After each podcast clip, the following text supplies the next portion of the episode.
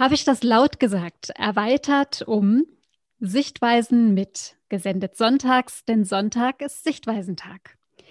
Timo Stockhorst und ich möchten einige der von uns besprochenen Themen vertiefen, besser verstehen und das, indem wir uns jeweils eine Expertin, einen Experten mit Wissen, neuen anderen Sichtweisen und Standpunkten einladen zum Gespräch. Ja, sehr schön. Ich freue mich drauf. Sonntag ist Sichtweisentag. Der Titel gefällt mir, der Slogan gefällt mir sehr gut. Sehr ähm, gut. Wer ist es denn? Wer ist denn unser unser erster Gast, Nicola.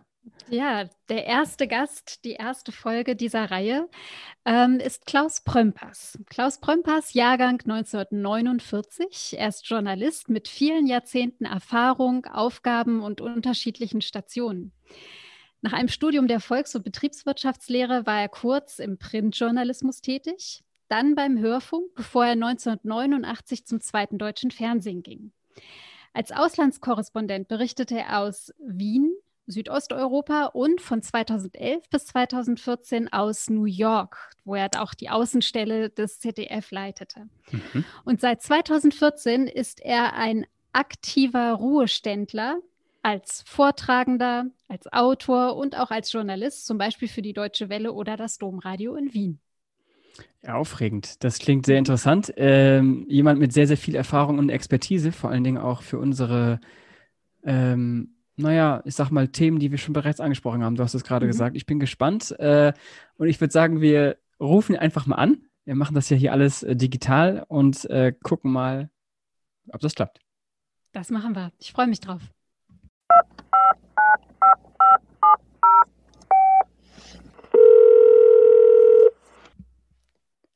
Hallo, Herr Prömpers.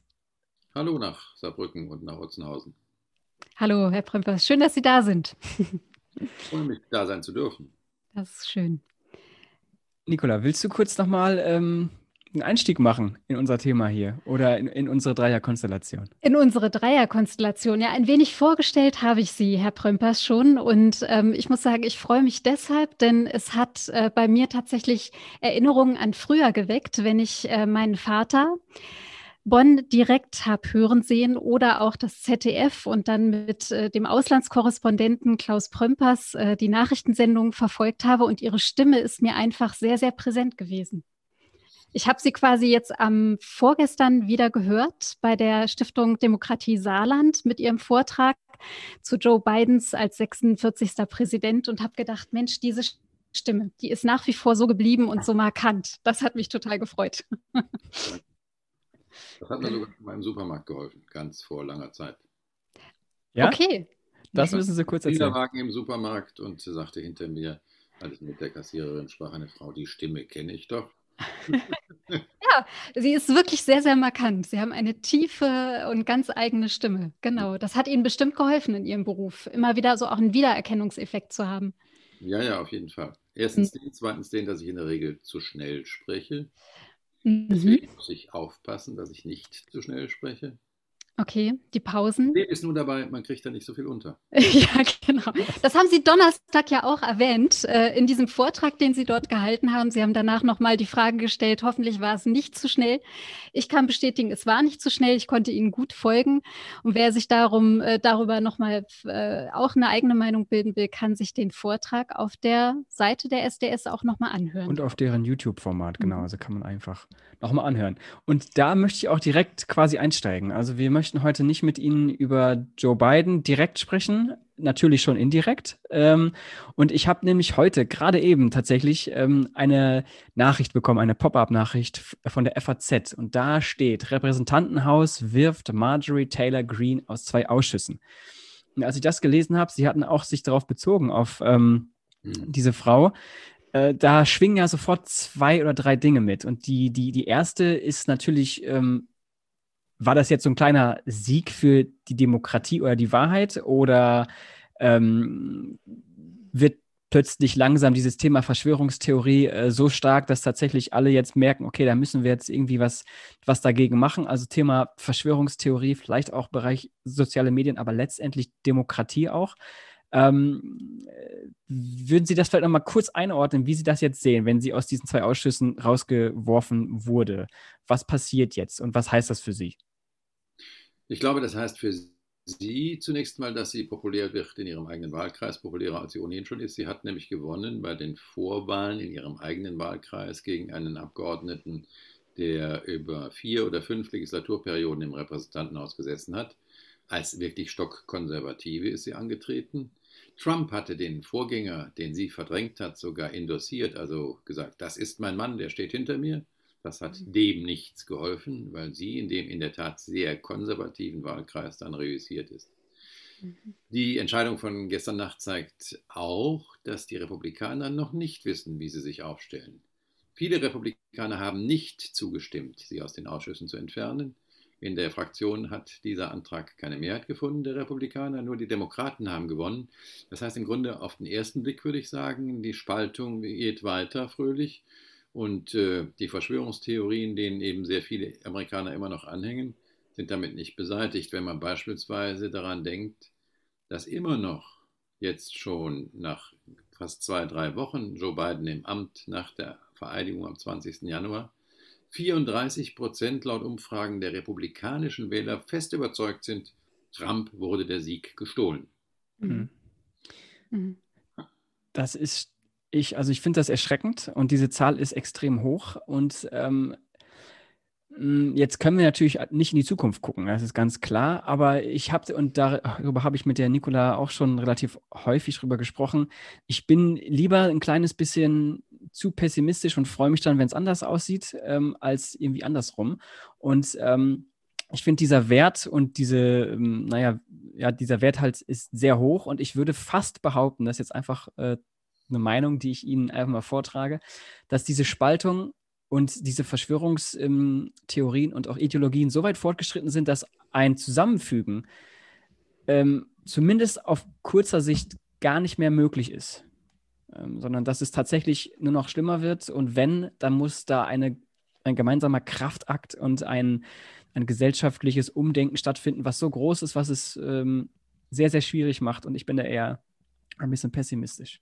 Wie sehen Sie das in der Sache? Ich bin da genauso pessimistisch, weil äh, erstens mal, es wurde häufiger jetzt geschrieben in letzter Zeit, nachdem Biden das Amt übernommen hat und immer wieder im Vorfeld auch gesagt hat, er will die Nation wieder zusammenführen und mhm. vereinen. Das ist nett gesagt, aber ist das eigentlich das Wesen der Demokratie? Nicht unbedingt. Man muss sie nicht vereinen. Das Problem bei der derzeitigen Lage sehe ich nur darin, dass erstens häufig aus dem Blick gerät, Demokratie heißt am Schluss Kompromisse finden zwischen Minderheit und Mehrheit. Das heißt zweitens dann diese Kompromisse dann auch äh, zu, durchzuführen, also anzuwenden in der Praxis und den politisch Andersdenkenden nicht als Feind, sondern als Gegner zu sehen. Das geht ja nicht nur in Amerika im Moment verloren, mhm. sondern auch in Deutschland, wenn ich daran denke, wie Gauland nach dem Wahlsieg der AfD in den Bundestag einzog und dann über Frau Merkel sagte, wir werden sie jagen. Mhm. Mhm. Das ist das anderes von einem Quasi-Jäger als das, mhm. was äh, Marjorie Taylor Greene ges geschrieben hat auf Facebook, dass Nancy Pelosi im Grunde eine Kugel gehört. Mhm. Diesen Post hat sie mittlerweile gelöscht, aber sie hat ihn mal drauf gehabt und in Archiven findet man ihn noch. Äh, das ist schon eine sehr massive Veränderung des Klimas und die ist nicht von gestern auf heute erst gekommen, sondern die ist zurückzuführen auf die letzten 40 Jahre der Entwicklung in den USA. Mhm. Ronald Reagan hat in seiner Amtszeit in den 70er Jahren die Beschränkungen für Radio- und Fernsehanstalten und Zeitungen und Besitz von Radio- und Fernsehanstalten gelockert. Mhm. Bill Clinton hat als demokratischer Präsident dann gelockert die Verpflichtung, man muss beide Seiten hören und darstellen, wenn man über einen Fakt berichtet. Mhm. Das gab es bis dahin als Verpflichtung für Radio, Fernsehen und Zeitungen. Das gibt es heute nicht mehr. Mhm. Okay. In diesem Humus ist Rupert Murdoch aus Großbritannien rübergekommen in die USA und hat Fox News gegründet und zum Erfolg geführt. Er hat behauptet, mhm. balanced and free sind unsere Informationen. Sie waren mhm. alles andere als balanced.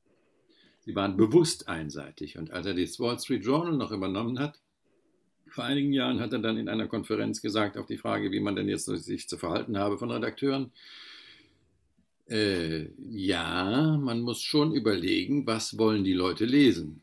Mhm. Nun ist er der Eigentümer und nicht der tägliche Herausgeber. Nach der Wahl von Trump hat die Redaktion lange darüber diskutiert mit dem Chefredakteur, wie verfahren wir. jetzt, sondern hieß es schließlich, im Teil der Nachrichten bleiben wir bei den Fakten, bei der Meinung bleiben wir bei Trump. Okay. Mittlerweile stimmt auch das nicht mehr. Mittlerweile mhm. hat auch das Wall Street Journal ihn fallen lassen. Aber sie haben über viele Jahre lang, vier Jahre lang, eben viele seiner Lügen einfach akzeptiert. Mhm. Washington Post hat die Fact-Checker gemacht und hat irgendwann im Sommer dieses Jahres aufgehört, hat dann nochmal eine Bilanz gezogen am Ende, nach der Wahl. Sie kamen auf 30.570 Lügen. Ja, unglaublich. Mhm. Und sie, es gibt relativ wenige Fact-Checking-Institutionen. Mittlerweile gibt es sie in Deutschland ja schon. Beispielsweise mhm. die Deutsche Presseagentur macht sowas. Korrektiv macht sowas. Mhm. Die Zusammenarbeit von Süddeutsche Zeitung, WDR und NDR machen sowas und andere mhm. auch. Sodass man schon sehen kann, wo lügt der Politiker vorsätzlich oder wo irrt er sich nur. Mhm. Irren kann sich jeder, können wir uns alle, können mhm. wir auch in diesem Gespräch bedauerlicherweise. Mhm. Aber äh, das ist halt äh, nicht so, dass wir jetzt den Leuten versuchen wollen, Lügen aufzutischen. Darf ich da mal kurz einhaken? Gibt es eigentlich in den Vereinigten Staaten auch so etwas wie den ähm, oder Vergleichbares zum deutschen Pressekodex oder zum Presserat? Nein.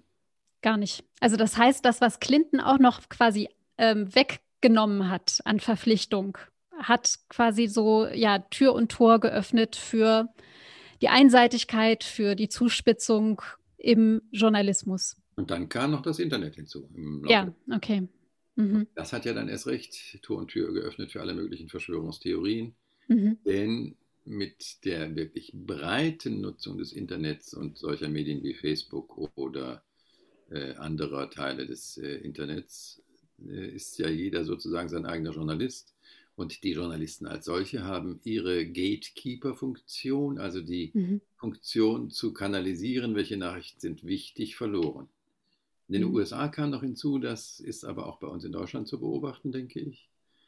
Die Lokalzeitungen wurden immer weniger, beziehungsweise der Konzentrationsprozess wurde da immer größer, so wie dieser Brücker Zeitung zum Teil mittlerweile der Rheinischen Post aus Düsseldorf gehört. Mhm. So gehören mittlerweile viele Zeitungen, wenn sie denn überhaupt noch existieren, zu großen Konzernen. Aber in vielen Fällen gibt es außer den Billigzeitungen, äh, die für Produkte werben und dann einen mhm. kleinen redaktionellen Teil haben, in dem aber im Wesentlichen PR-Agenturen quasi abgedruckt werden, weil das billiger ist, weil das nichts kostet. Mhm. gibt es ganz wenig Lokalzeitungen. Das heißt, Demokratie auf dem lokalen Niveau spielt sich für die Menschen nicht mehr gedruckt ab. Ja. Das ist insofern viel wichtiger noch in den USA als auch bei uns, weil in den USA wird der Sheriff lokal gewählt, der Feuerwehrchef lokal gewählt. Mhm. Die Steuern werden lokal festgelegt, die dazu dienen, eine Schule zu finanzieren. Das mhm. heißt, per Ipso, arme Gegenden haben es immer schwerer, eine vernünftige Schule aufzubauen. Mhm. Und also, was hängt da dran? Und wenn dann mhm. darüber nicht mehr richtig berichtet wird, mhm. dann kommen wir in die Situation, dass äh, wir dahin kommen, wo wir heute in den USA sind. Und das rumzudrehen, das heißt in erster Linie meines Erachtens, man muss das Internet regulieren. Man darf nicht mhm. weiter Facebook, Google, Amazon so behandeln, als seien es reine Technikunternehmen, mhm. die sozusagen Plattformen zur Verfügung stellen, sondern es mhm. sind Medienunternehmen, die ja ganz bewusst kanalisieren, welche Nachrichten die Menschen kommen, äh, an die Menschen rankommen und die mhm. bisher sehr vernachlässigend damit umgehen, was stimmt, was ist wahr und was ist nicht wahr. Mhm. mhm. Das ist tatsächlich auch ein Punkt, ähm, über den wir auch schon mal ähm, jetzt, also speziell Nicola und ich, äh, darüber gesprochen haben. Ähm, über den würde ich gerne gleich nochmal äh, so ein bisschen verstärkt eingehen, aber nochmal vielleicht äh, zurückzukommen. Ähm, Sie haben gerade schon ein kleines bisschen die, diese Unterschiede äh, klar gemacht zwischen ähm, der Presselandschaft in den USA und in Deutschland. Ähm, können Sie vielleicht noch ein paar mehr äh, Beispiele nennen, vielleicht, ähm, vielleicht Positivbeispiele, die wir hier haben und die äh, quasi äh, Ihrer Meinung nach ähm, sehr gut sind, um, das, um die Demokratie aufrechtzuerhalten und vielleicht auch Negativbeispiele, das sagten Sie auch gerade schon, aber vielleicht noch eins, wie man sehen kann, dass es, ich sag mal, in Anführungszeichen eher in die, in die falsche Richtung geht. Positivbeispiel ist meines Erachtens immer noch, äh, und nun komme ich natürlich auch vom öffentlich-rechtlichen Rundfunk, erst vom Rundfunk, vom Deutschlandfunk und dann später vom ZDF, ist bisher immer noch der öffentlich-rechtliche Rundfunk in seiner mhm. Vielgestaltigkeit, der doch verhältnismäßig verlässliche Informationen hergibt. Aber es gibt zunehmend Leute, die uns mit Lügenpresse und mit äh, Falschmeldungen, mit Mainstream bedenken. Dazu gehören dann auch Süddeutsche Zeitung, Frankfurter Allgemeine und alle anderen großen Druckerzeugnisse vom Spiegel bis zur Zeit. Da spiegelt sich wieder, dass in der Tat äh, viele Menschen nicht mehr ohne weiteres dem glauben, was sie in der Zeitung lesen, wenn sie denn überhaupt noch eine Zeitung lesen. Äh, Negativbeispiel und zugleich ein nachdenklich machendes Beispiel ist die Bildzeitung zu den Hochzeiten der 70er und 80er Jahre. Da war die Bildzeitung bei einer Auflage von 5,5 und mehr Millionen. Heute ist sie, mhm. wenn ich das richtig sehe, bei anderthalb Millionen. Mhm. Die bekämpft Matthias Döpfner, der Vorstandsvorsitzende des Springer-Konzerns und derzeitige auch Vorstandsvorsitzende der Deutschen Zeitungs- und Zeitschriftenverleger, das, mhm. indem er Bild TV aufmacht. Und da klagt jetzt auch jeder Politiker bei Bild TV. Mhm. Der derzeitige Chefredakteur und sein Stellvertreter sind meines Erachtens Kampagnenjournalisten, nichts anderes. Die machen Kampagnen, damit sie sich besser verkaufen können. Und äh, das äh, kann man im Grunde in jeder Ausgabe nachvollziehen. Und wenn man es über ein Jahr betrachtet oder über längere Zeiträume, sieht man es erst recht. Mhm. Diese Geschichte gibt es eben in den USA sehr viel stärker, in, den, in Großbritannien noch sehr viel stärker. Murdoch hat ja, nachdem er in Australien von seinem Vater einiges geerbt hatte an Zeitungsprodukten, erstmal sich nach Großbritannien aufgemacht. Dann hat er da einige Zeitungen zugrunde gerichtet, wie die Sun, die Times und andere.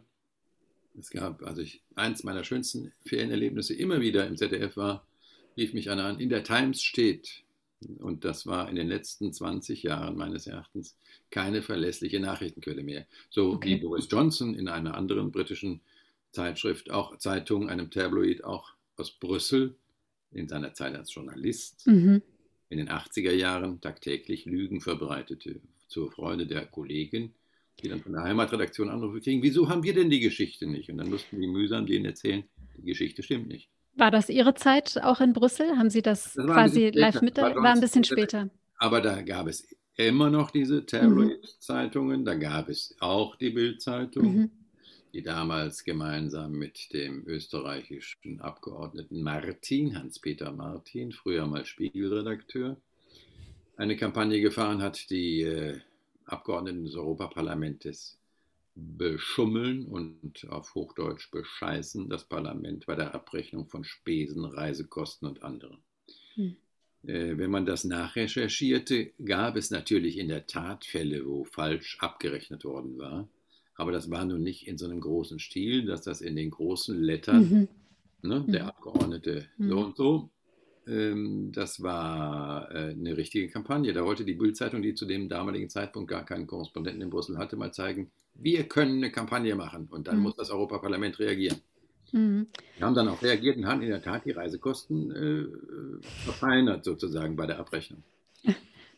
Ein Glück. Also das heißt, was wir daran sehen, Kampagnenjournalismus war schon immer mal auch als Negativbeispiel, schon Jahrzehnte vorher gab es das. Aber wie Sie eben richtig angesprochen haben, äh, Internet und Social Media hat alles beschleunigt, hat es ähm, verstärkt und einfach auch in ja, ich würde sagen, so in der Dringlichkeit darauf jetzt tatsächlich auch einzugehen und zu reagieren, ähm, ganz stark gemacht. Was, was mir immer wieder kommt ist und was ich auch so höre, wenn ich Ihnen zuhöre, ähm, ist die Tatsache, wenn ich mit jungen Menschen spreche, dass denen oft gar nicht mehr so ganz klar ist, was Journalismus zum Beispiel von Social Media unterscheidet. Also was jetzt ein Journalist zu tun hat in seinem mhm. ureigenen Sinne im Vergleich zu einem Blogger, oder zu einem ähm, oder ob es einen Unterschied gibt zwischen dem ähm, ich nenne jetzt mal AfD-TV oder auch dem, ähm, äh, dem Podcast der Sarah Wagenknecht oder eines, äh, eines Robert Habeck. Also wo, so, wo wirklich die Funktion von Journalisten äh, ansetzt und was es für eine Funktion wiederum für unsere demokratischen Prozesse hat. Und das, finde ich, ist so unglaublich äh, stark. Äh, in den letzten zehn Jahren hat sich das einfach so beschleunigt, dass da eine Generation herangewachsen ist, die das oft gar nicht mehr so mh, auseinanderhalten kann. Mhm. Ähm, ist das auch eine Erfahrung oder ist das eine Beobachtung, die Sie auch für die USA mit ähm, bestätigen können? Ja, das ist im Grunde für alle Industrienationen zu beobachten. Mhm. Ähm, diese Beobachtung, wobei man natürlich hinzufügen muss, Verschwörungstheorien gab es schon immer in der Geschichte, mhm. also auch schon ganz lange zurück, auch schon seitdem es Buchdruck gibt, also seit dem 16. Jahrhundert, seit Gutenberg, mhm. Wurden ja auch immer schon Bücher veröffentlicht, die äh, Schwachsinn enthielten oder falsche, ja, falsche Dinge mhm. dargestellt haben. Das ist durchs Internet teilweise schlimmer geworden, aber wenn Sie gerade darauf ansprechen, auf AfD, AfD-TV oder Sarah Wagenknecht oder Robert Habeck, was wollen die? Was unterscheidet die beispielsweise mhm. von Henkel, die Persil promoten in einem genau. Die wollen sich promoten und ihre Partei. Mhm. Mhm. Es ist vollkommen legitim natürlich, das zu promoten, aber das ist ja nun keine sachliche Aussage, sondern das Werben darum, hey, wenn du mir glaubst, dann wähl mich gefälligst beim nächsten mhm. Mal, sei es im mhm. Saarland, sei es bei der Bundestagswahl oder bei der Lokalwahl. Das ist zielgerichtet eine Botschaft aussenden, ich bin der Beste für deine Interessen, ich vertrete sie am besten oder was auch immer. Der Journalist hingegen sollte, selbst wenn er eine eigene ganz stark akzentuierte Meinung hat, sei es auf der sozialdemokratischen, auf der kommunistischen oder auf welcher Seite auch immer, selbst auf der mhm. AfD-Seite, wenn er Journalist wäre, mhm. sollte er sagen, was sind die Fakten? Mhm. Was spricht dafür, dass wir das so lösen oder so lösen? Und das sollte er darstellen. Mhm in einer Nachricht. Wenn es dann zum Kommentar kommt, dann kann er natürlich aus seiner sehr individualen Sicht sagen, ich bin für die Ungleichheit so, wie wir sie jetzt erleben in der Bundesrepublik. Die muss bestehen bleiben, weil ich schwimme auf der Blase oben. Mhm. Oder er ist gegen die Ungleichheit, weil er auf der Blase unten schwimmt. Oder weil er sich Gedanken gemacht hat, warum das langfristig schlecht ist. Weil das kommt meines Erachtens auch dazu und das beschleunigt auch, wie ein Brandbeschleuniger eigentlich, die Situation und die Krise der Demokratie, diese soziale Ungleichheit, die zunimmt, wird mhm. irgendwann dazu führen, dass irgendwo wieder mehr als nur 2011, 2012 Occupy Wall Street entsteht. Mhm. Dass äh, junge Leute, gerade in den USA haben wir das ja jetzt gesehen bei den Vorwahlen bei den Demokraten und der Unterstützung, die Bernie Sanders erfahren genau. Mhm. dass das wachsende Bewusstsein über die soziale Ungleichheit dazu führt, dass die jungen Leute sich stärker engagieren. Mhm. Diesmal hat es Gott sei Dank nicht so daneben, ist es nicht so daneben gegangen wie 2016 bei der Wahl Trump gegen Hillary, mhm. wo junge Leute erst für Sanders gelaufen sind und als dann Hillary aber die Kandidatin war, kenne ich Fälle, wo junge Leute dann gesagt haben, jetzt wähle ich Trump. Okay, also wirklich ein Schwenk. Nicht wollten, komplett. Hillary mhm. Präsidentin wurde. Mhm. Die hatte mhm. halt einen beschädigten Ruf, den hatte sie immer schon und äh, mhm. dem Ding ist sie untergegangen und auch mit einer gewissen Arroganz, weil sie beispielsweise in bestimmte mhm. ähm, Swing States überhaupt nicht gefahren ist. Mhm. So Wisconsin mhm. oder so. Oder dieses Deplorables, was sie gesagt hatte, ja. Genau, das, war das Zitat. ich glaube, mhm. was auch sehr stark gewirkt hat, gerade in der Schlussphase, war 9-11 im Jahre 2016, wo, wenn Sie sich erinnern, sie dann von ihren Security-Leuten ins Auto geführt wurde bei der mhm. Gedächtnisfeier für die Opfer in New York. Ja. Und dann hörte man zwei Tage nichts und dann hieß es, es war sein grippaler Infekt. Mhm. Aber wenn ein Politiker zwei Tage braucht, um zu bekennen, dass er krank ist, dann hat er schon ein Glaubwürdigkeitsproblem. Mm, mm. Wie ja insgesamt sowohl Journalisten wie Politiker ein Glaubwürdigkeitsproblem haben. Nicht nur in den Umfragen, wo wir alle gemeinschaftlich, Politiker und Journalisten, ziemlich weit unten liegen. Politiker sind viel weiter oben beispielsweise. Und äh, das äh, Glaubwürdigkeitsproblem, das ist nicht nur durch die Verschwörungstheorien, glaube ich, entstanden, sondern auch durch schlampige Arbeit. Und ich hätte da gerne noch eine Frage. Ich hoffe, ich kann die verständlich formulieren. Ich versuche es mal. Ich habe so in, äh, im weiteren Bekanntenkreis, ähm, höre ich häufiger mal, also nicht unbedingt, dass jetzt von dem Begriff Lügenpresse Gebrauch gemacht wird. Das nicht. Mhm. Aber es kommt schon mal vor, dass gesagt wird, naja, auch bei uns, also in mhm. Deutschland, mhm. sei es ja durchaus so, dass die Medienhäuser, wie Sie das auch vorhin schon mal skizziert haben, alle sehr stark miteinander verbunden sind, äh, beziehungsweise es viele ähm, äh, Aufkäufe gegeben hat und anderes. Das heißt, es besteht so ein bisschen ähm, das Vorurteil und auch ähm, die Ablehnung da gegenüber, dass, dass Menschen das Gefühl haben, die, die quasi faktengetreu oder recherchierend berichten sollen, stecken doch auch irgendwie alle unter so einer Decke oder sind miteinander vernetzt und reden eh alle nur das Gleiche. Das heißt, also da ist so ein Stück weit auch Establishment, äh, Medien, Elitenkritik. Mhm. Und die, finde ich, kann man auch wieder auf beiden Seiten des Atlantiks so ein bisschen beobachten, in verschiedenen Ebenen oder Bereichen. Ähm, ist das so eine Wahrnehmung? Was, würden Sie jemandem darauf antworten, wenn der Ihnen sagt, na Herr Prömpers, die Journalisten sind sowieso nur alle von einer, von, von, von einem oder mehreren Gnaden äh, bezahlt und das ist sowieso nicht unabhängig? Was würden Sie jemandem sagen? Also vollkommen unabhängig ist natürlich nie jemand. Mhm. Und bei den Produkten, die gedruckt werden, sage ich immer gerne, zunächst mal ist die Pressefreiheit die Pressefreiheit der Verleger. Der Verleger bestimmt, was gedruckt wird. Okay. Mhm. Und der Verleger bestimmt auch, wen er einstellt zum Schreiben der Texte, die in dem gedruckten dann auftauchen, neben den Anzeigen. Mhm. Das ist das Erste. Dessen muss man sich bewusst sein und dessen muss man sich dann auch sowohl hier als auch in den USA bewusst sein. Es gibt einen Konzentrationsprozess. Mhm. Also die Großen schlucken die Kleinen. Die lokalen Zeitungen, was ich vorhin schon erwähnte, fallen weg. Und äh, das haben wir ja auch in Deutschland. Also wenn ich eben sehe, mhm. die Saarbrücker Zeitung zu 50 Prozent oder was in den Händen der Rheinischen Post, mhm. äh, im Rheingebiet, Rhein-Ruhr-Gebiet hat sich gerade eine kleine Veränderung ergeben. Der Generalanzeiger, der lange schwamm mit dem Kölner Stadtanzeiger, ist jetzt auch zur Rheinischen Post rübergegangen in irgendeiner Form. Mhm. Das heißt, die Mäntel kommen mehr und mehr zentral, also Redaktionsnetzwerk Deutschland, was wir häufig in den Nachrichten hören. Das ist, wenn ich es richtig sehe, Matzak. Meine ich auch. Mhm, genau, Matzak aus Hannover. Im Osten haben, in Ostdeutschland haben. Mhm. Auch immer breiter sich aufstellen. Dieser Konzentrationsprozess ist natürlich teilweise ein Resultante auch ein Resultat der wirtschaftlichen Entwicklung. Also man will Personalkosten sparen.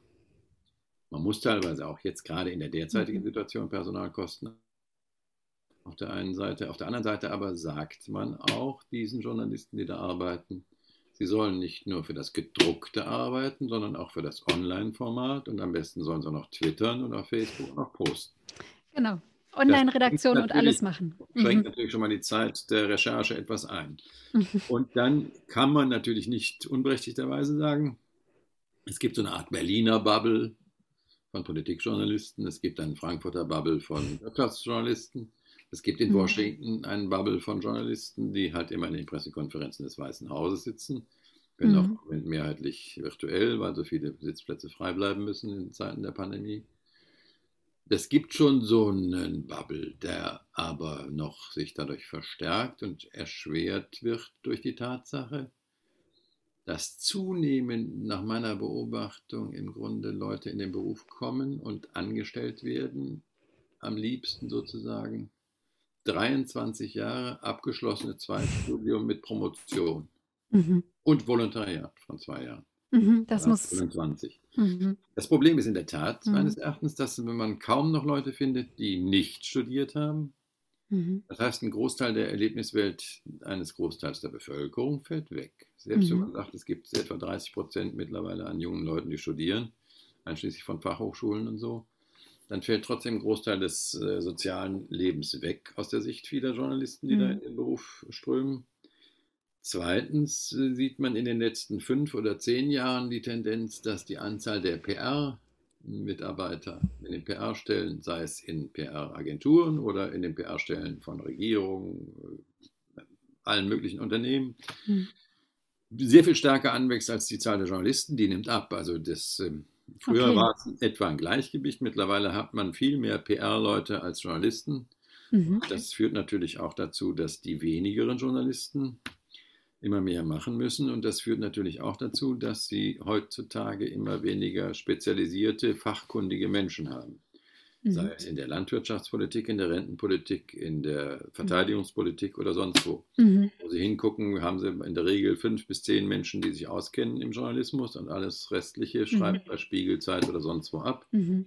Wenn Sie den Spiegel mhm. aufmerksam lesen, sehen Sie, dass der in den letzten Jahren auch schlechter geworden ist. Die Dokumentationsabteilung scheint auch etwas runtergegangen zu sein. Mhm. Und insofern ist das dann ein bisschen schwierig zu sagen, ja, also ich verstehe Leute mittlerweile, die sagen, es gibt da so einen Mainstream-Journalismus, gerade jetzt in Zeiten der Pandemie, wo lange Zeit ja alle genau. ins selbe Horn geblasen haben. Ja, ja. Es ist natürlich auch wirklich schwierig, finde ich, darzustellen, den Unterschied zwischen Streeck und Drosten beispielsweise. Mhm. Mhm. Und noch schwieriger ist es darzustellen, wenn ich dann in die Talkshows gucke und immer dieselben, dieselben Menschen da sehe. Mhm. Also äh, ich habe schon lange nicht mehr so häufig Herrn Söder irgendwo zugeschnitten gesehen, wie äh, jetzt in dieser Vorwahlkampfzeit. Ja, und durch die Pressekonferenzen, ne, wo er mit, ja. mitsitzt, mit neben Frau ja. Merkel und, und Herrn Müller, ja, auf jeden Fall. Also gut, das wäre so das, das wären nochmal die, die mhm. Dinge, die man momentan so erkennen kann. Ähm, und eine mögliche Antwort, und ich freue mich, dass der Timo jetzt gerade wieder dazukommt, den wir zwischenzeitlich mal verloren hatten, Ich habe aber gern. Ist auch richtig. ja, mal gucken. Jetzt steht er am Kopf. Sehr gut. Jetzt, jetzt steht er gerade auf dem Kopf. Es Ist war auch nur- mal schön. Es war nur mein Bild, was weg war. Äh, Ah, tut mir leid. das Alles gut. Ich Ja. würde ich würd noch eine kurze Zwischenfrage, weil ähm, Mhm. jetzt sehen Sie mich ein bisschen anders, aber ist, glaube ich, auch in Ordnung. Ähm, jetzt ist es, ähm, Sie haben gerade, also mir ist sofort der Begriff ähm, der Kapitalismuskritik äh, gekommen. Also ähm, Mhm. die ja äh, Mhm. da, wenn Sie sagen, ja, Stellen einstreichen und auch sparen, ist natürlich das ist alles logisch und auch vor dem Mhm. wirtschaftlichen ähm, Hintergrund, äh, gerade auch jetzt. Aber ähm, ist die zum Teil berechtigt oder sagen Sie, das ist, das ist nun mal so oder ähm, spielt das irgendwie keine Rolle oder, oder ähm, wie sehen Sie Ja, das? nehmen wir mal das Beispiel Washington Post. Wem gehört die? Äh, ähm, Jeff Bezos von Amazon. genau, ich Ah. kam gerade nicht drauf. Das ging gerade durch die Medien. Ja, Ja, genau. der hat die vor vi- vier oder fünf Jahren gekauft Mhm, und sie damit gerettet vor dem totalen Absturz. Mhm. Äh, weil deren Auflage sank, deren äh, Anzeigenerlöse sanken, aber sie haben das Personal nicht gleich rausgeschmissen. Dann ist er da eingestiegen und ist im Grunde äh, ein äh, Mensch, der äh, das als Charity quasi oder als, als philanthropische Leistung seinerseits ansieht. Mhm.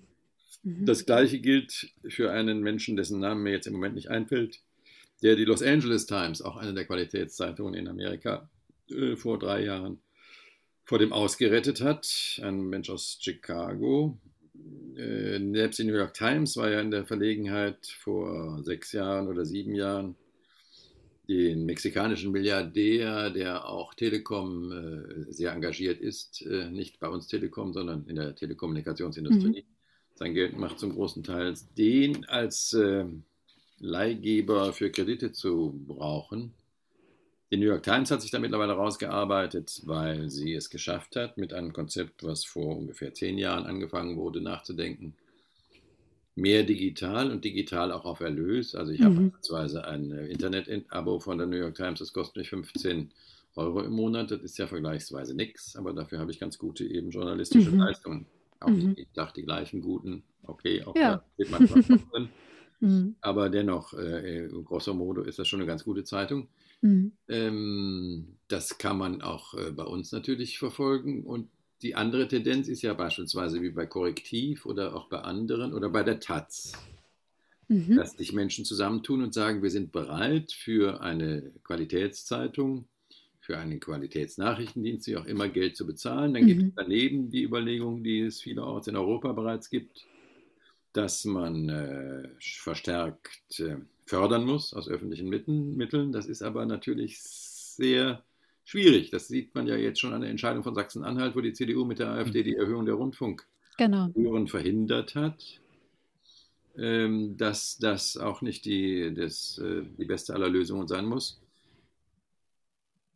In den USA, im Unterschied zu uns, ist die Auffassung sehr verbreitet bei reichen Menschen, bei wirklich reichen Menschen, bei Milliardären wie Bezos oder anderen. Wenn ich gut verdient habe, muss ich davon zurückgeben. Das ist ja Mhm. mit ein Grund, wenn ich das richtig sehe, warum er sich jetzt aus dem Alltagsgeschäft rauszieht und Verwaltungsratschef wird, weil er will sich mehr seinen philanthropischen Geschichten widmen. Mhm.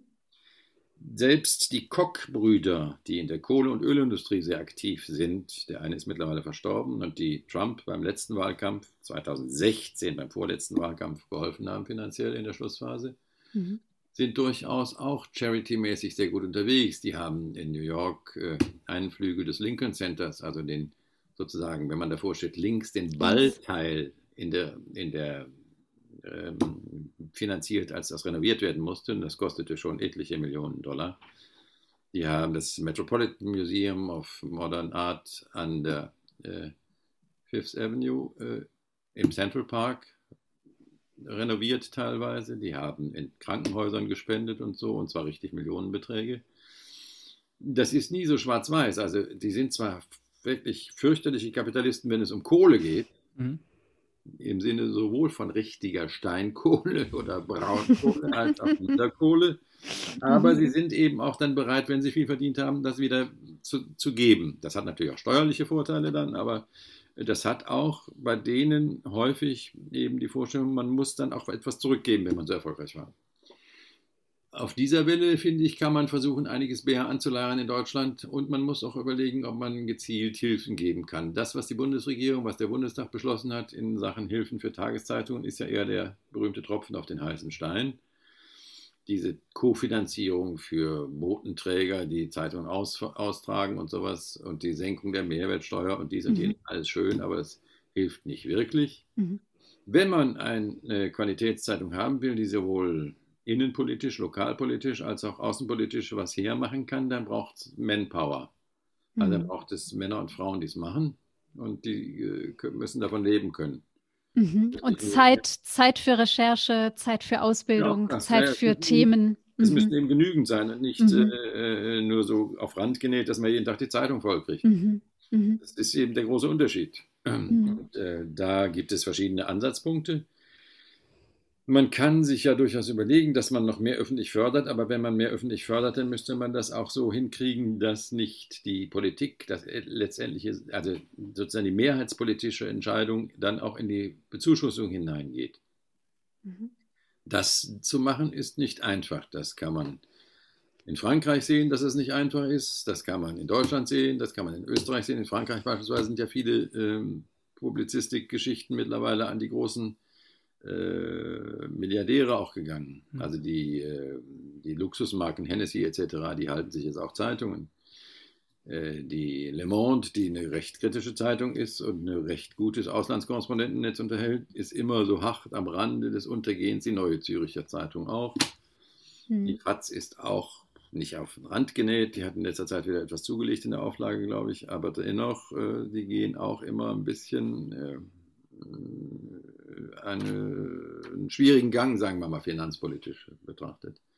Mhm. Die reinen äh, Lokalzeitungen tun sich da leicht. Also die Süddeutsche, die auch eine Qualitätszeitung ist, ist aber natürlich auch überwiegend deswegen gut, weil sie eine weit verbreitete Zeitung in der Umgebung von München ist, die mhm. eben eine hohe Bevölkerungsanzahl hat und da immer mhm. noch relativ viele Leute mhm. genau. wohnen und die abonnieren. Und dann kommt das zweite äh, Problem. Jüngere Leute lesen keine Zeitung mehr, sondern die gucken eben auf dem Handy. Mhm. mhm. Dazu müssen die Zeitungen mehr Angebote machen. Das haben sie bisher noch nicht hinreichend gemacht. Die Süddeutsche macht das jetzt, die FAZ macht das jetzt. Da bin ich jetzt ehrlich gesagt überfragt, wie die Zahlen sind. Aber also man muss eine neue Mischung erzeugen, damit Journalismus weiter sinnvoll gemacht mhm. werden kann. Und ähm, Bildungsarbeit und da habe ich äh, mitbekommen, dass Sie äh, auch mit bei einer Initiative, bei einer gemeinnützigen Organisation mit tätig sind, den sogenannten oder der, der Gruppe, die Organisation Lie Detectors, also Lügendetektoren ähm, die wohl in Österreich, Deutschland und Belgien tätig ist. Ich habe nur mal kurz ein bisschen überflogen, ähm, dass sie, äh, was sie machen. Und da fand ich vor allem äh, spannend diesen Ansatz kritisches Denken, Auseinandersetzen mit Nachrichten, Medienkompetenz und das tatsächlich von Journalisten und Journalistinnen, äh, die direkt in die Schulen gehen.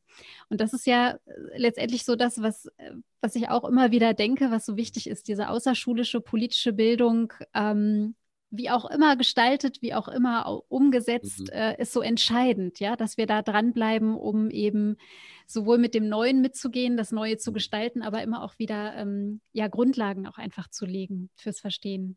Ja, ja, das machen wir jetzt. Also wir haben es bisher in Präsenz gemacht, bis die Pandemie zuschlug. Mhm. Wir beginnen jetzt gerade mit einer neuen Runde sozusagen, auch ähm, äh, so ähnlich wie hier, per Zoom oder sonst wie äh, mhm. mit Schulklassen zu arbeiten.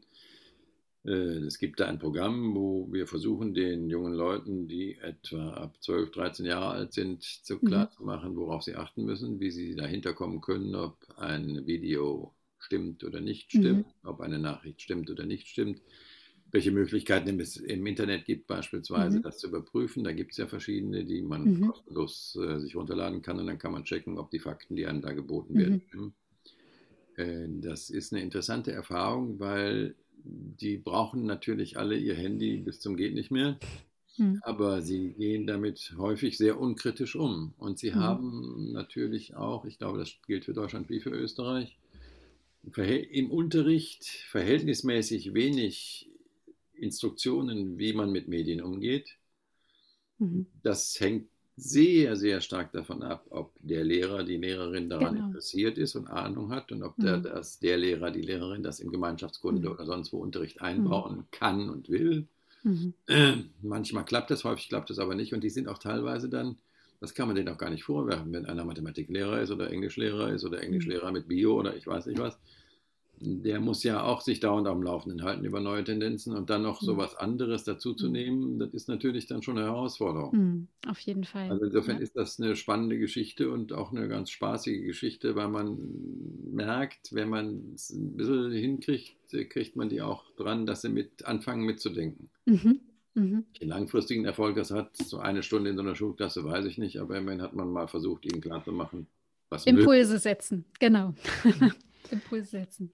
Also da, da müssen Akademie noch mehr tun. Ja, Machen das ist ein gutes Stichwort.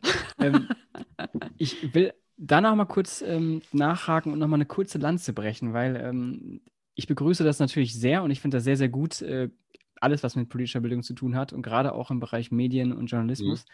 Ähm, und dieses, ja, dieses Faktenchecken, was mache ich eigentlich? Aber, Sie haben es gerade selber eben gesagt, ähm, diese Medienkompetenz oder Internetkompetenz, wie sie ja auch genannt wird, ähm, die brauchen ja nicht nur die jungen Leute. Natürlich kann man da jetzt einfacher ansetzen, aber es sind ja auch gerade vor allen Dingen die Eltern oder die Älteren, ähm, die diese Medienkompetenz halt zum Teil gar nicht haben. Und, ähm, und da wäre halt dann ja dann die Frage, ob man nicht auch da vielleicht viel stärker ähm, ansetzen kann. Wenn ich da kurz nochmal so ein, so ein kleines Beispiel nennen kann, also als ich noch jung war, gab es immer diese, diese Kettenbriefe. Wenn du denen nicht an mindestens zehn Leute schickst, dann, äh, dann passiert dir Unglück. Und da war re relativ schnell klar, dass es das ist gelogen. Das stimmt nicht, das ist irgendein Witz und das macht man nicht so. Ähm, aber nicht das Gleiche, aber so etwas Ähnliches, Videos oder Beiträge, die bekomme ich zum Teil auch einfach äh, unkommentiert zugeschickt von älteren Leuten, ähm, die quasi diese, diese ähm, ich sag mal, ja, diese, dann häufig ja hinterher dann kommt die Nachricht, ich bin gehackt worden.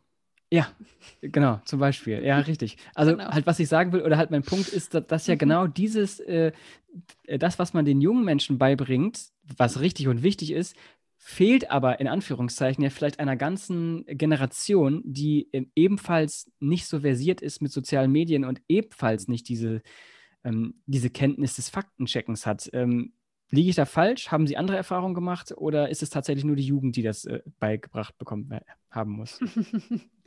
Der ja, Timo stellt immer so ein paar so Pixar-Fragen, genau. Ja, genau. Also wir sollten den Detektors auch im Altersheim machen. Das ist eine schlechte Idee. Ich werde das mal den Damen und Herren sagen. Da. äh, das ist wirklich keine schlechte Idee. Also das verteilt sich ja sehr unterschiedlich. Facebook ist mittlerweile ein, ein, eine Plattform für Alte. Mhm. 49 plus bis Ende zu denen ich zähle. Mhm. TikTok, TikTok, ist die Plattform für Junge und mhm. äh, neuerdings eben entwickelt sich eine Geschichte im Schatten der Pandemie mit Clubhouse, mhm. wo ich noch nicht richtig weiß, äh, ob das ein sinnvolles Ding ist, aber mir ja. scheint fast gerade für euch Akademien ist das einerseits sinnvoll, andererseits bedrohlich, mhm. weil dann könnt ihr eure Räume eigentlich als Schweinestelle vermieten. Mhm. Und Europa entsteht durch Begegnung, unser Motto irgendwie, weiß ich auch nicht, wie, wie auch ja, immer leben. Ne? Kann ja auch verbal sein ohne Bilder, ja genau. Ja. Also ich war gestern zufällig richtig in eine Geschichte rein. Eigentlich hatte ich angefangen, Macron bei Atlantic Council zu hören, aber dann nach dem fünften Sprechblasen-Zeug äh, habe ich gedacht, das ist nun wirklich nicht so doll weil auf einem Clubhouse-Kanal machte man sich an, schickte man sich an, transatlantische Beziehungen zu diskutieren, unter anderem mit Sigmar Gabriel, mit der stellvertretenden SPD-Fraktionsvorsitzenden im Bundestag, deren Name mir ehrlich gesagt entfallen ist. Also ich kenne die nicht. Mhm. Kann auch nicht so lange sein. Ist, glaube ich, diese nachgerückte. Nachdem der äh, Oppermann gestorben ist, wurde ja eine Vizepräsidentin mhm. und dann rückte wieder eine Stellvertreter, mhm. wie auch immer. Und noch ein paar Koryphäen und dann ungefähr 160, 200 Leute, die darüber diskutierten, unter anderem auch der UN-Botschafter Deutschlands, Heusken aus New York war dabei. Das war nicht uninteressant, äh, dazu zu hören. Dabei kann man auch übrigens, dann habe ich festgestellt, gut kochen. Okay. man kann sich das ja in die Ohren tun und man muss ja nichts sagen. Mhm. Man müsste erst die Hand aufheben, wenn man was sagen wollte, aber man kann mhm. auch einfach nur zuhören und dann kann man auch weiter kochen. Mhm. Äh, und es entsteht ja, was Gutes. Ja, Schön. Es entstehen vielleicht wieder zwei gute Sachen. und noch was Gutes zu essen. Genau. Also, was man bei dieser Form ja etwas schwieriger sich täte, mhm. sei denn man würde das jetzt in die Küche verlegen. Aber ähm, also das äh, ist richtig, dass die Alten äh, da genauso wenig Erfahrung haben wie die Jungen teilweise. Teilweise schon mehr, wenn sie im Beruf damit zu tun hatten. Sicher ist richtig, die Anzahl der Alten, die das Internet nutzt, steigt erheblich, die sogenannten Silversurfer.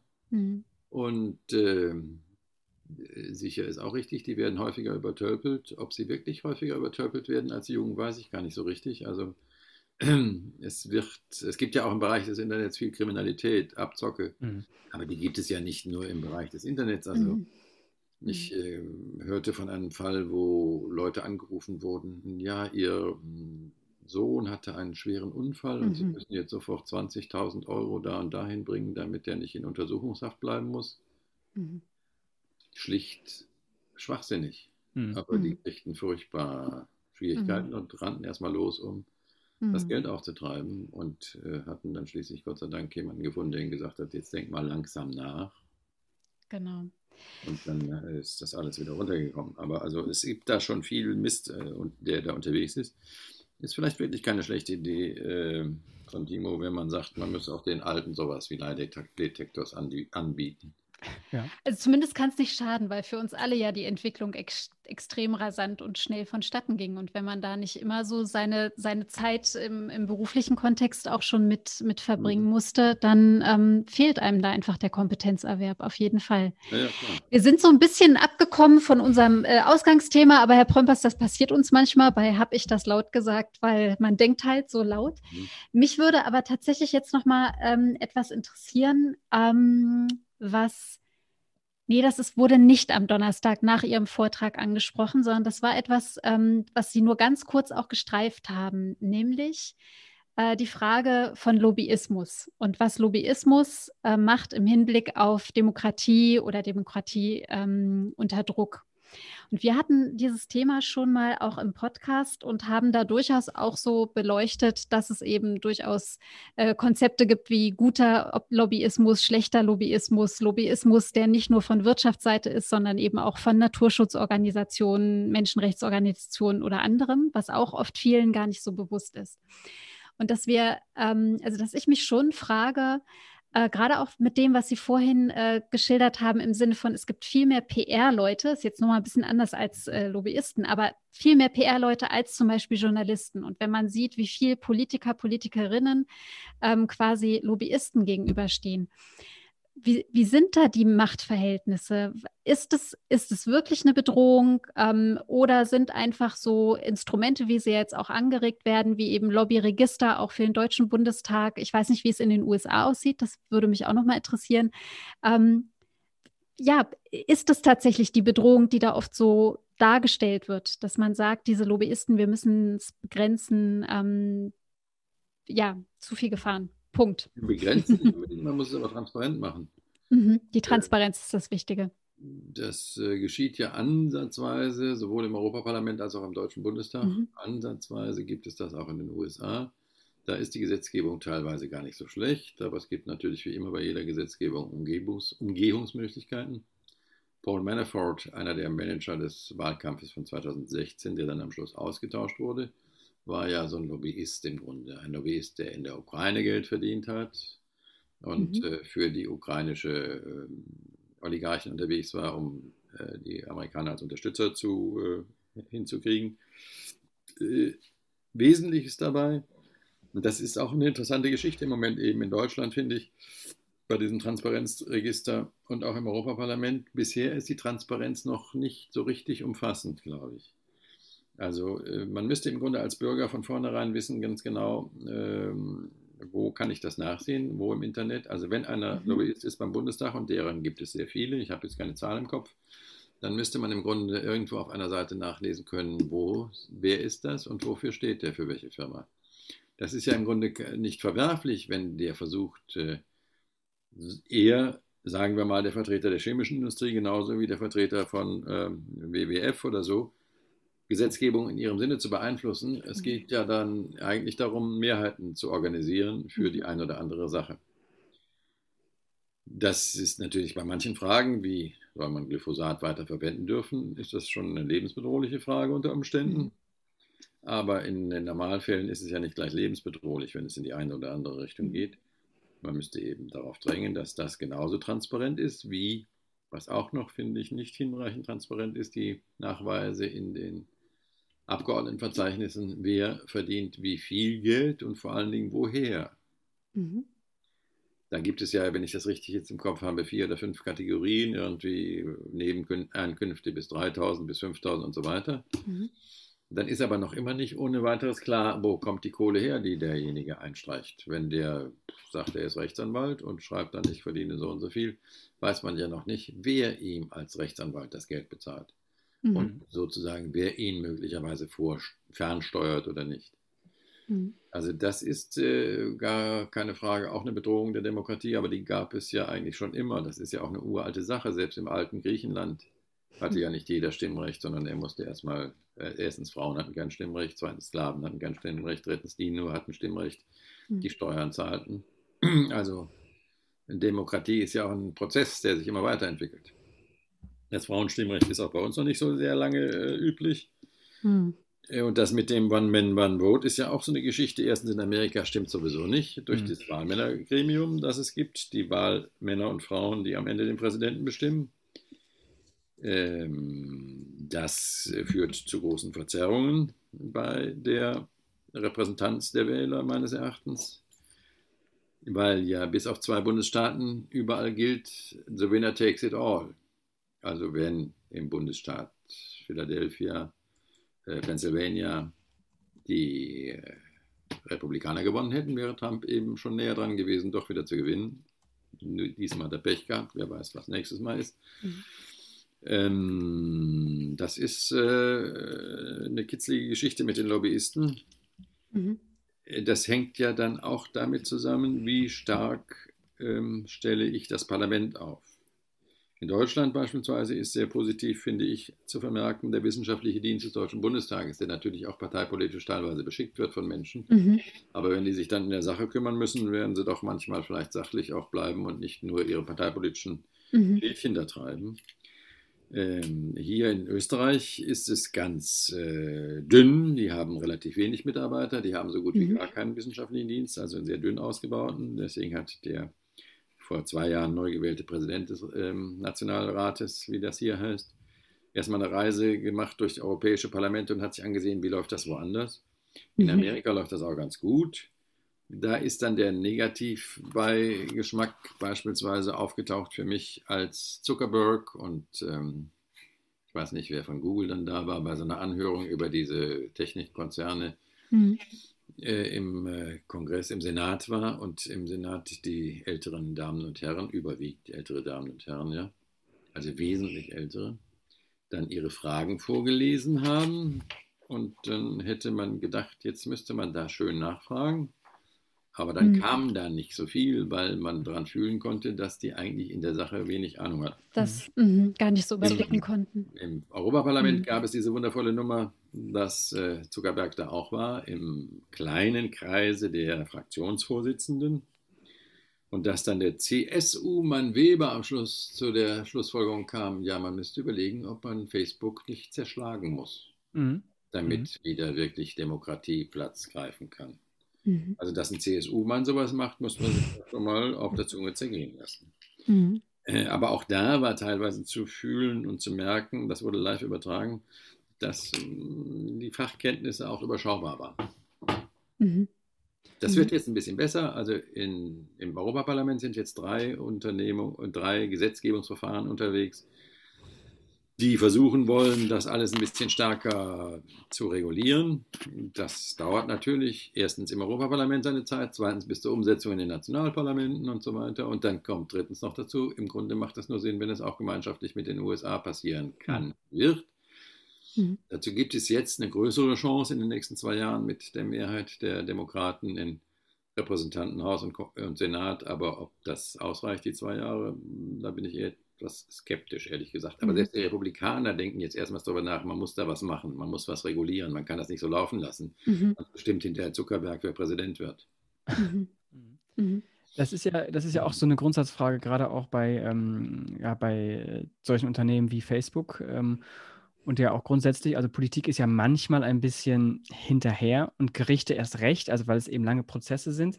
Ähm, das heißt also, ähm, also glauben Sie, ähm, dass bei dieser Geschwindigkeit, wie auch die künstliche Intelligenz und ähm, die ganze Thematik des Internets und der sozialen Medien, wir haben jetzt gerade noch kurz von Clubhouse gesprochen, neue App, vielleicht kommt in zwei Jahren wieder eine neue App. Äh, ist es überhaupt möglich, ja. da Schritt zu halten? Ja. Ja früher als es zwei Jahre eine neue App. Ja, ja, ja genau, stimmt. Äh, wir hatten ja erst TikTok, ist noch gar nicht so lange her, stimmt. Aber ähm, ist es überhaupt möglich, äh, ein vernünftiges Gesetz zu machen, um da überhaupt äh, Schritt zu halten? Also Sie haben gerade gesagt, natürlich, also die äh, Joe Biden oder ähm, die Wahlen sind ja auch begrenzt. Also es kann in vier oder fünf Jahren schon wieder ganz anders aussehen, sowohl in Europa als auch in Amerika und auch äh, sonst wo auf der Welt.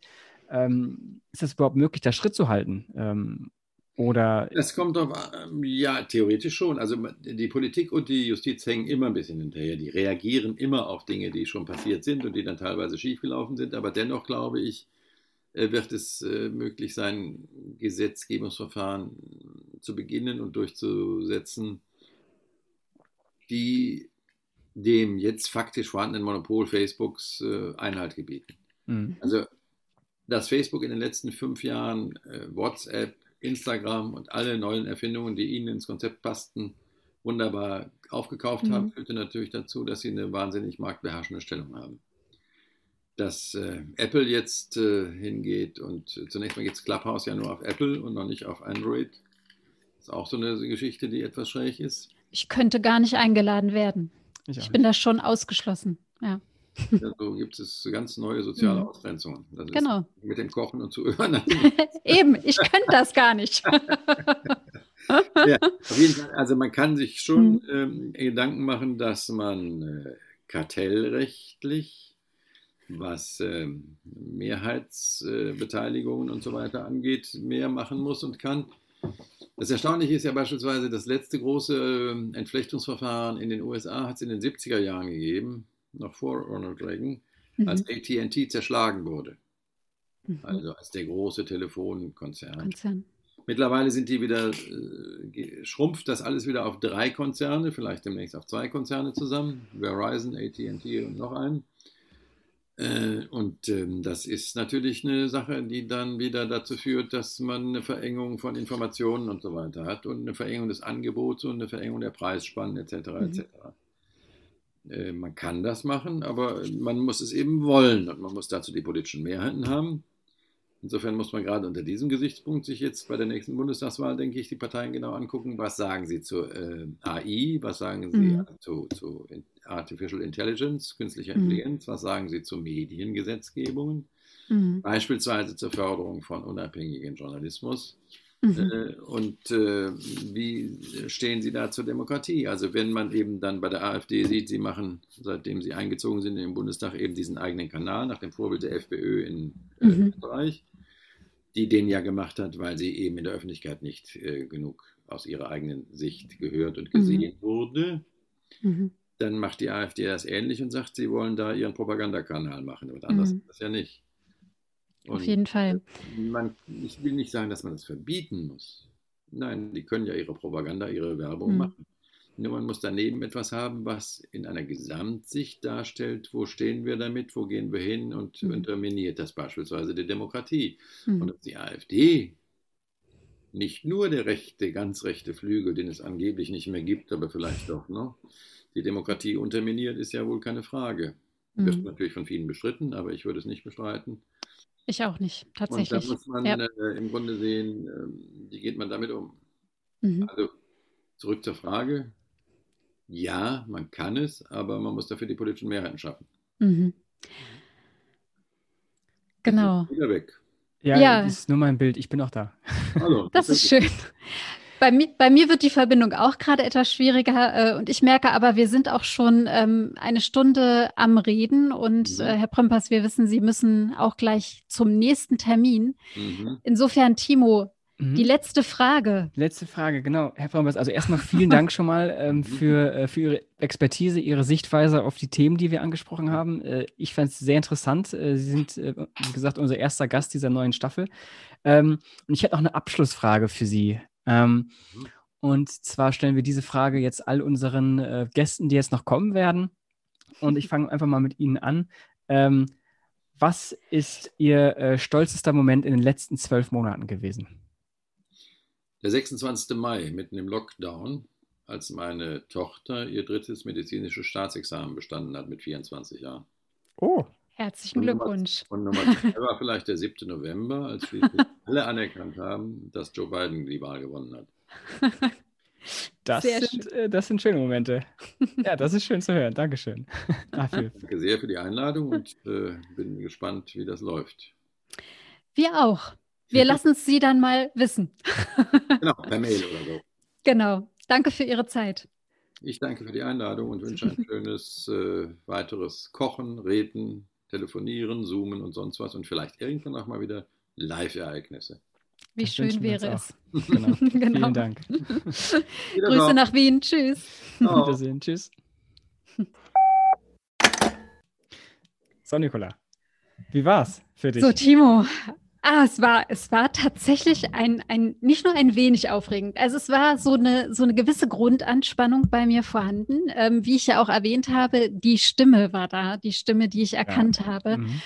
Ähm, die Stimme sprach mit uns und ähm, man merkt bei Herrn Prömpers einfach, da sind wirklich viele Jahre und Jahrzehnte an Erfahrung der mhm. ist unheimlich vielen Menschen, Begebenheiten, Situationen begegnet. Der kann also quasi hier anfangen und da irgendwo aufhören. Ja. ja. Ähm, und der ist einfach noch so, also der ist im Ruhestand. Aber ich habe das Gefühl, der ist noch jeden Tag mindestens acht Stunden in seinem Beruf, wenn nicht sogar eigentlich die ganze Zeit, wie er ja gesagt hat, auch beim Kochen. Das dachte ich mir auch. Ja, das dachte ich mir auch. Ja. Ich finde das immer faszinierend. Ich hoffe, ich bin früher, ach, früher, später auch so. Äh, Lieber früher sehr. als später, genau. Ja, ja, ja. Ja, das hat mich, ähm, das hat mich total gefreut, das so ähm, mitzuerleben. Ich hoffe, ähm, dass es beim Zuhören ähm, ähnlich assoziativ vonstatten geht, so wie ich äh, unsere Fragen oder unser Gespräch auch empfunden habe. Ähm, die Fragen mit den Antworten, ähm, das wünsche ich mir und ich würde mich sehr über eine Rückmeldung freuen. Ja, tatsächlich. Dem schließe ich mich an. Und ähm, ich würde in einfach in alter Manier sagen, ähm, vielen Dank fürs Zuhören. Vielen Dank für das Mitgespräch, äh, Nicola. Und ähm, wir werden noch andere Gäste haben, ja. Und Sonntag mhm. bleibt Sichtweisentag. Nicht jeder Sonntag, aber äh, in regelmäßig unregelmäßigen Abständen wird es ab jetzt erstmal eine kleine Staffel ähm, Sichtweisen mit am Sonntag. Denn Sonntag ist Sichtweisentag geben. Ähm, vielen Dank, äh, Nicola, und ich sage ciao. Auf bald.